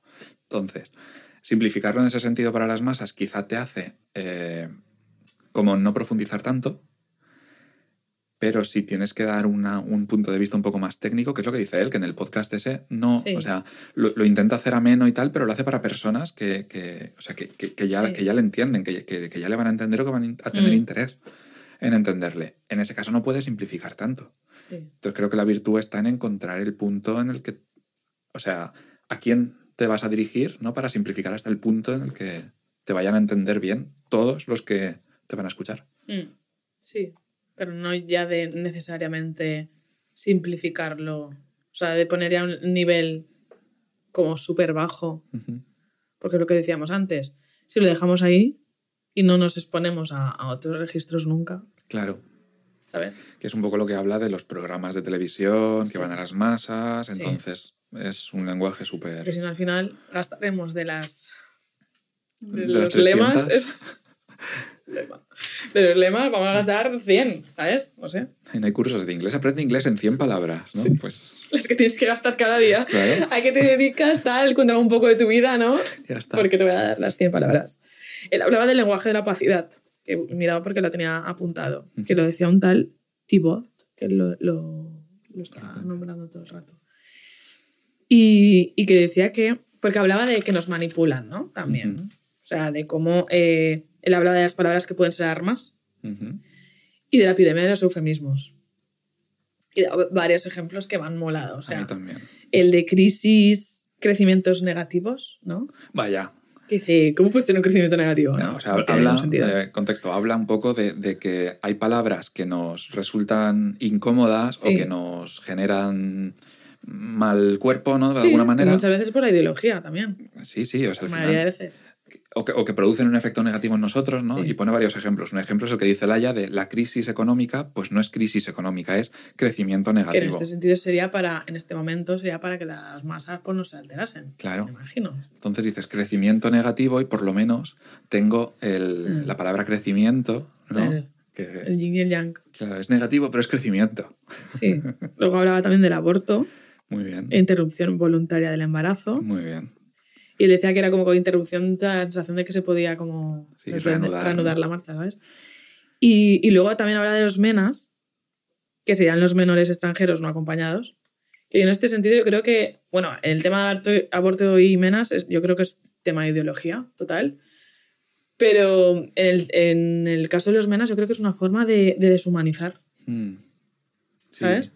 Al final, de esa manera no tienes. Si dices menas, es como no, no piensas en que son menores extranjeros no acompañados, que son menores, que son niños, ¿sabes? Claro, te lo categorizas de esa manera que a lo mejor incluso hasta te baila el significado, Claro. no sabes bien a qué se, Sí. se refiere y lo tienes ahí en Te el dicen cajón. los menas, de- los menas, peligrosos, Bueno, pues los menas. delictivos, eh, crimen, no sé qué, y tú ya, pues, ¿sabes? Claro, que eso eh, Nassim Taleb, creo que era, en El Cisne Negro, expone un caso que es que un, hubo un. en la guerra de.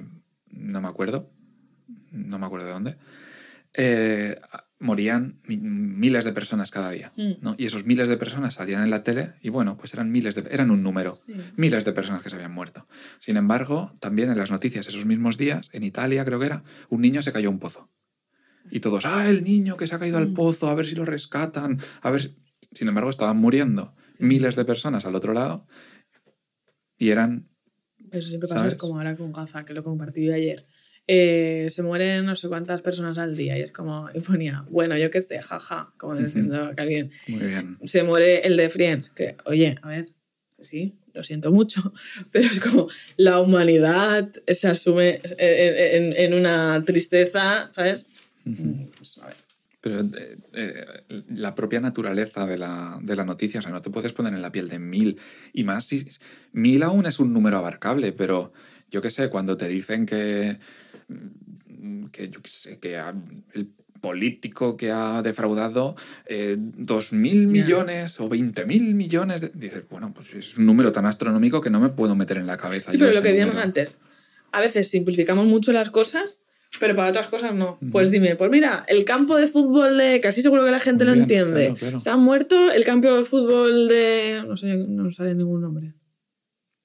Pues el Bernabéu, El Bernabéu. el Camp Nou, el Mestalla, Todo el Bernabéu entero. Pues a lo mejor la gente, mira, el Castalia. lo entiende. Oye, poca broma, ¿eh? Pero él en este caso decía lo del lenguaje de la opacidad que he dicho antes, que es cuando. que a mí me ha recordado mucho a la época COVID, tío. Dice que es como cuando hay alguien que no sabe sobre un tema, ¿vale? Que gasta palabras, ¿vale?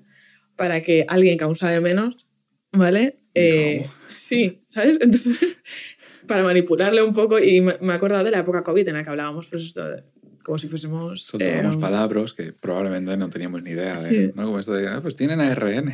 Sí. Ay, qué bueno. eh. Pues se me viró la voz aquí todo, ¿sabes? No sé. Y luego también habla de 1984, Ujú. ¿no? y, y de cómo, eh, sin hacer mucho spoiler, ¿no? George Orwell eh, en esta distopía crean un nuevo lengua, la neolengua, La creo que se llama, neolengua, correcto. en la que van quitando palabras. ¿no? Claro, tú tienes la paz Sí, y en lugar de tener la guerra, tienes la menos paz, sí. por ejemplo, ¿no? Entonces, de esa manera ya estás llamando a la guerra, ya la estás llamando por el nombre de la paz. Entonces, si le das el mismo nombre, es como que acaba siendo la misma cosa. Sí, al final. Entonces, que es un poco lo que hablábamos de que al final, de, de los, de las diferencias entre el color, o sea, Mm. llamar azul a todo o llamarlo azul, o sea, no me acuerdo, siñí y no, no sé cuál era la otra palabra rusa para los dos azules, ¿no? Si tú a los dos azules le llamas lo mismo, acaban siendo lo mismo, dos versiones diferentes de lo mismo, Mm, y si tienen nombres diferentes ya puedes diferenciarlas. Entonces, en este caso, si tienes la paz y la guerra, sabes que uno es antónimo del otro y la guerra es mala porque la paz es buena. Claro, es que al final quitaban como las palabras que podían hacer que se revelara la, la sociedad, ¿no? Y creo que libertad, amor también me suena. Que, y, y es que al final es una palabra. Si una palabra no existe, realmente el concepto también deja de existir. Claro, claro. Ya no te puedes preguntar por ella porque Claro. no existe. Sí. Yo, yo tenía aquí otro eufemismo que también me ha hecho gracia cuando has hablado de los eufemismos, Sí. que es el de la guerra, el, el de, o sea, cuando la Primera Guerra Mundial, el enfrentarse a la guerra, ¿no? Los veteranos y los que venían de la guerra y tal, el enfrentarse a esa guerra, a- a- al estrés de estar ahí delante de los, de, de- de- de los fusiles de, los contrincantes. Y el, el presenciar tanta muerte y tanta destrucción y tanto tal les generaba problemas eh, Mm. psicológicos graves. Y, y eso pues se llamaba la neurosis de guerra, ¿no? Le llamaban la neurosis de guerra. O sea, un término que dice una neurosis ahí, de guerra, sí. ¿sabes? ¡Wow! Yo no quiero eso para mis hijos. Dice que en la Segunda Guerra Mundial ya era la fatiga de batalla. Ya, ya era fatiga. Y ya no era guerra, era batalla. ¿Sabes? Era un poco, cansadito, pero se te va a pasar. era un poco menos grave. Dice que en la guerra de Corea, después, era el agotamiento operativo. ¿Vale? Que ya quitas del medio la guerra, quitas del medio todo y estás agotado. O sea, es un, un cansancio. Sí, que te vas a dormir y mañana se te ha pasado. Claro, terminas tu jornada de trabajo y estás agotado operativamente, ¿no? Pues lo mismo. En la guerra de Vietnam dice que ya se le puso el nombre de síndrome de estrés postraumático. ¿Sabes? Que es un poco como lo conocemos hoy. Y habla de que hoy en día se le llama PTSD, que son sus siglas en inglés. Entonces ya le hemos quitado, o sea, de neurosis de guerra a PTSD. ¿Vale? Pues ahora a ti te dicen, tienes PTSD y dices, ah, pues vale. Tienes neurosis de guerra, coño, pues te entra un canguelo Pues que lo no que veas. El MENA, y tú dices, "Ay, Claro. ¿qué es eso? ¿Un virus? ¿Sabes? Yo de hecho me había apuntado cosas que me dan rabia de lenguaje, porque estaba escuchando a él y me da rabia como si fuese Joan del, del Val este que va a echar al hormiguero a decir cosas que le dan rabia, que a veces me hace mucha risa y otras no tantas. Y, y puesto el lenguaje jurídico, lo de las siglas en exceso, ¿no? Que Vaya. ya lo hablábamos otro día, que al final es como hablas con paf, puf, pac, tlacatlán, no sé. Eh, los anglicismos también en exceso y cuando son innecesarios, ¿no? Eso en mi sector eh, estamos saturadísimos de anglicismos. Saturadísimos. O sea, si, si es algo que no existe y. Vale, bien, pues lo. Twitter que decíamos antes, tuitear, tal, vale. Pero. o sea, ¿no? En, mi, en mi sector son, son, son términos pero. que se. protocolos, Claro. tecnologías nuevas que salen. El, el idioma de facto allí es el inglés. Sí, Entonces ya lo, lo traes en inglés. sí.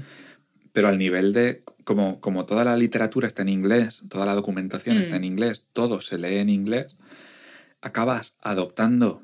Por ejemplo, tú cuando haces un test para probar que un código funciona bien, tú eh, utilizas, en lugar de comprobar, eh, Sí. generalmente se llama assert Oh. that. O sea, tú compruebas que algo es igual a otra cosa o tiene el valor que, que- que- debería tener, ¿no? Y así compruebas si realmente el código funciona y devuelve ese valor realmente. Pues tú lo que estás haciendo es asertar que eso está bien, ¿sabes? Entonces se utiliza asertar Mm. porque viene del assert. ¿no? Entonces ese tipo de anglicismos son los que quizá no me gustan. Porque tienes que comprobar, Ya. ¿sabes? Sí. No, digas assert. Que es verdad que te da contexto y sabes Mm. que estás haciendo un assert, Sí, que es algo como muy definido. Pero, pero asertar, Pero- Porque, a ver, yo sí que creo que cuando una persona es plurilingüe, ¿no? Pues Ujú. le- eso le va a pasar. Y a lo mejor dices, joder, es que este concepto, lo que decíamos antes de los sinónimos, es que este concepto está en inglés, pero es que Claro. en, en castellano no está, ¿sabes? Pues a lo mejor lo puedes soltar, o del valenciano, del castellano, lo que sea. Pero yo me refiero a estos pues esas palabras que de repente dices, pero esto por qué? El de pantomima full, ¿no? Sí, estaba pensando en él. Muy bien, muy bien, muy bien. Como, ¿por qué? Sí, sí. No hace falta. No, es que me voy a la office porque tengo un meet con los partners. Sí, es que, ¿sabes? Súper necesario. Luego también he puesto las coletillas Guau, y yo a veces me escucho y digo, a tope. diciendo esto, ¿sabes? Yo en, también. En plan, tal, no sé qué. Ahora la, la gente dice mucho en plan. Sí. Y bueno, y el uso de palabras que ya lo hemos dicho antes. El- a mí es una cosa que me da mucha rabia el uso de palabras. Innecesarios. Sí. Esta gente que va y te habla con palabras grandilocuentes ahí de decir, es Que a lo mejor ha dicho una frase y no ha dicho nada. Y Además. y tú, vale, dime lo que has dicho. Eso eh, también, eh, del lenguaje. O sea, si, si tú una cosa no la has entendido, si no sabes explicarla para, Exacto. pa- para la gente de a pie. Exacto. ¿Sabes? Porque, porque estás usando palabras que a lo mejor no sabes lo que significan. Entonces, yo eso Cebras me ha, hecho, me ha hecho darme cuenta de que yo muchas cosas no las entendía. Sea, estoy aprendiendo a entender cosas, Y para poder, para poder explicarlas. claro, porque, Sí. porque las repienso para poder explicarlas luego cuando Mm. venga aquí. Y, y, eh, eh, ha sido un, poco un, un descubrimiento, eh, me entiéndeme, ¿no? Pero, pero he ganado facilidad, he ganado Sí. facilidad en ese sentido. Ya hemos dicho alguna vez, a mí me pasa igual. Sí. Aunque también es verdad que yo siempre he estudiado mucho eh, contándolo, Yo también, yo también. ¿sabes? Yo tenía, a lo mejor le daba a mí, o incluso yo solo, ¿eh? me, me lo contaba a mí mismo en voz alta. Mi habitación ahí. Y mi madre muchas veces, hola mamá, gracias por tu paciencia. Le daba los apuntes, le decía, la pregúntame. Y yo se lo explicaba y ella no, no me hacía ni caso muchas veces. Pero, Pero otras, Tú sabías sí. sí, tú lo sabías. Porque a lo mejor estabas y decías, ay, me he dejado este punto. Y a lo mejor no Claro. estaba ni mirando a la persona le que te decía, estaba. mamá, eh, ¿qué- ¿cuál es el punto que me falta? Ay, no sé, dime cuáles eran. Nada, pues tal, tal, tal. y la- Ah, pues te falta este. Pues vale.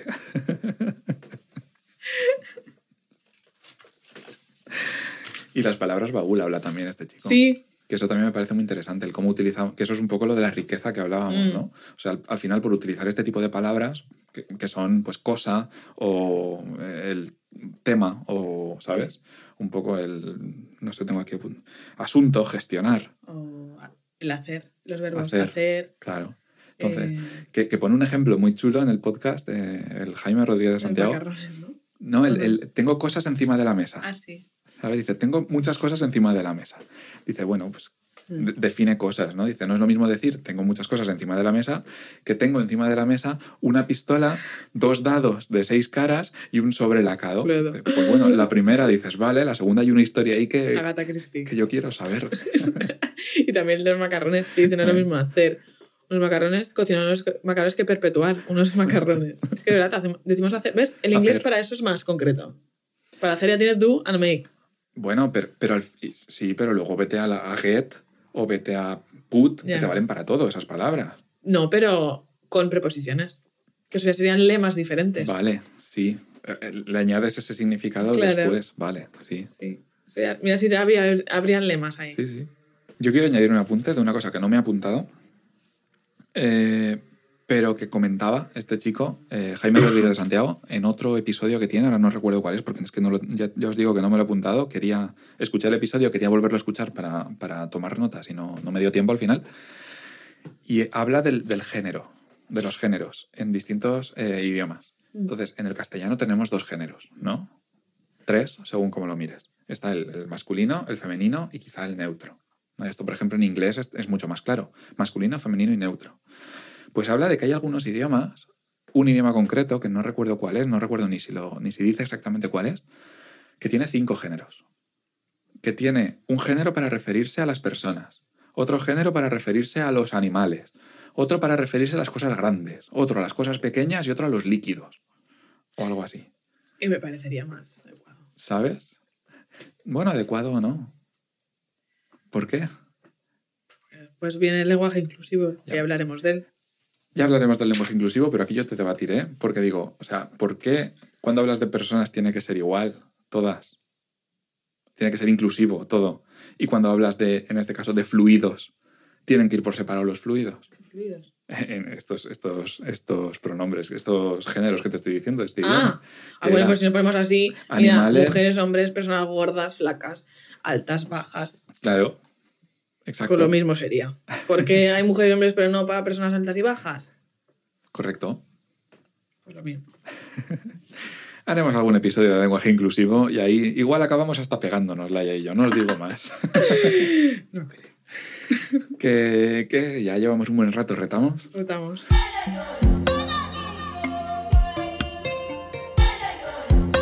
Y de paso, os retamos.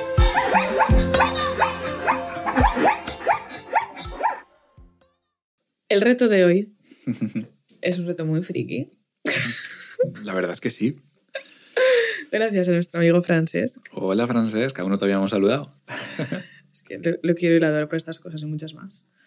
Em, se trata, ¿vale? De em, unos ejercicios Sí, correcto. eh, que están dentro de unas Olimpiadas eh, in- Lingüísticas Internacionales, ¿vale? Que se llaman, bueno, así las son IOL, International Linguistics Olympiad, que está pensado para un alumnado de secundaria. ILO. ¿Qué, qué he dicho? IOL. International Linguistic. No, no, Has dicho IOL. pero es que es así. Ah, uy. Sí, sí, sí, sí. Vale. Lo- O sea, lo he, lo he chequeado, lo he estado mirando y digo, no, pero es así. Vale, vale. No sé si es así porque lo he, lo he mirado, lo he revisado. Y está pensado para alumnado de secundaria y pone otros especialistas en otras, no sé. Pero bueno, la cuestión es que son una, una serie de ejercicios y estos se celebran todos los veranos, me parece, desde 2003 y en diferentes países cada año. Qué guay. Y son unos ejercicios para mm, un poco, yo diría, evaluar la, la habilidad, la capacidad metalingüística un poco, Ujú. ¿no? Porque realmente son ejercicios de idiomas que tú no debes conocer y tienes que interpretar o traducir cosas Realmente son ejercicios lógicos. lógicos. Un poco. Es lógica, porque es que la lengua es muy matemática también. Ujú. O de deducir si estas dos palabras, el plural se hace así, de estas, ¿cómo será? ¿no? Ujú. Y todo así. Que a mí esto me lleva a, rápidamente al, bueno, al lenguaje metalingüístico que he dicho Ujú. y también al, a Cummins, que es un lingüista, lingüista, que hablaba del Common Underlying Proficiency, CAP, que habla de, mm, o sea, se refiere al hecho de que, por ejemplo, si tú eres, o sea, se aplica al aprendizaje de las lenguas bilingües, o sea, varias personas bilingües o plurilingües. Y dice, porque utiliza la metáfora del iceberg, que eh, las puntitas serían, pues cada puntita el lenguaje, la lengua que tú hablas, si hablas tres lenguas serían tres puntas, y que debajo lo que hay es como pues, el conocimiento que es común en las lenguas y que se transmite de una lengua a otra, ¿no? Y esto me ha, me ha hecho pensar en esto porque yo creo que cuantas más lenguas hables será más fácil para ti. Claro.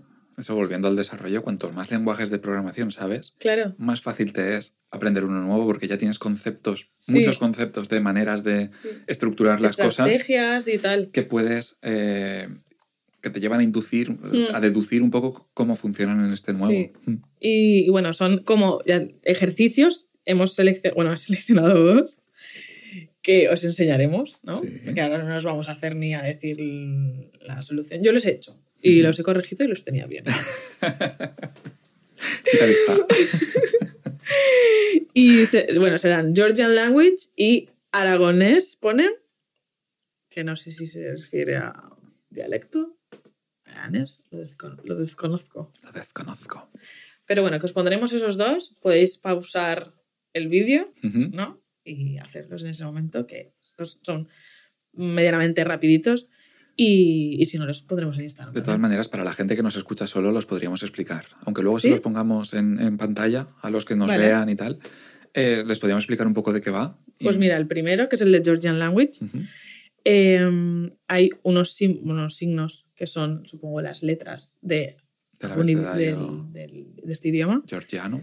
Y, y te ponen varios países eh, del mundo en inglés. La, Correcto. la traducción en inglés al lado. Correcto, te ponen el, el- el país en, en el idioma este, en Sí. el georgio, georgiano, ¿vale? Y al ladito te ponen la traducción en inglés. Así te ponen tres, pueden ser, no me acuerdo. ¿O cuatro? Eh, Tres o cuatro. Tres o cuatro, sí. Y luego te ponen dos que no tienen traducción, ¿no? Y tienes tú que deducir Sí. eh, cuál es esa traducción. que también serán en inglés. Te saldrá en inglés. Claro, correcto.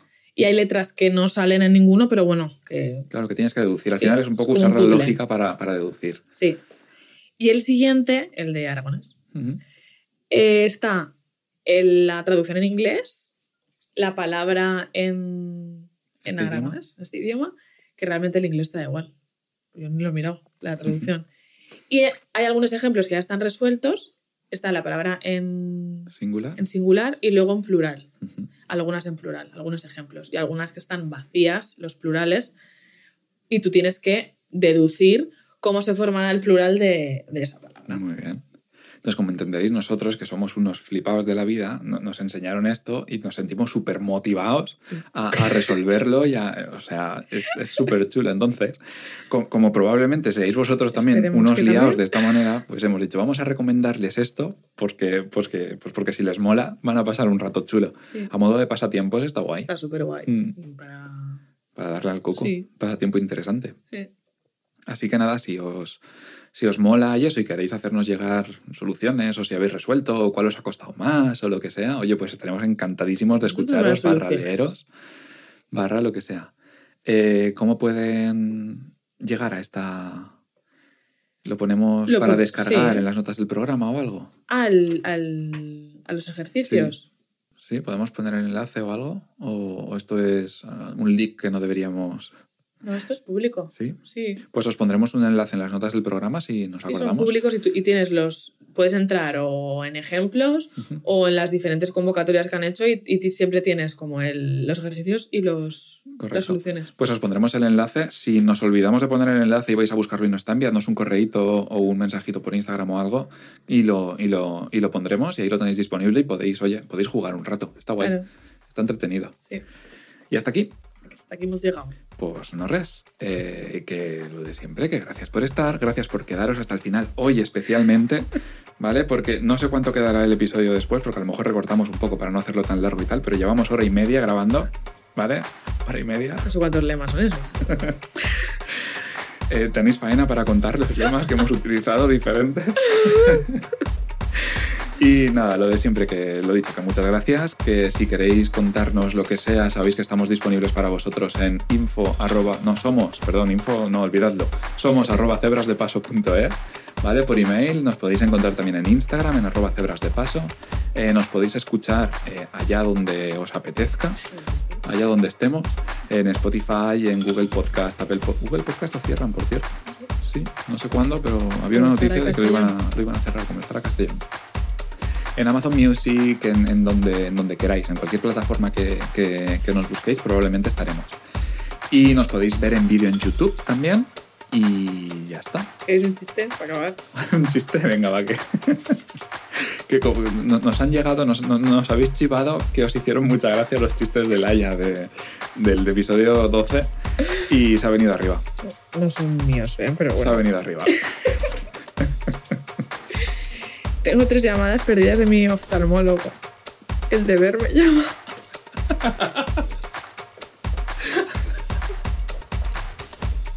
Bueno, Os quiero. nos vemos. Chao.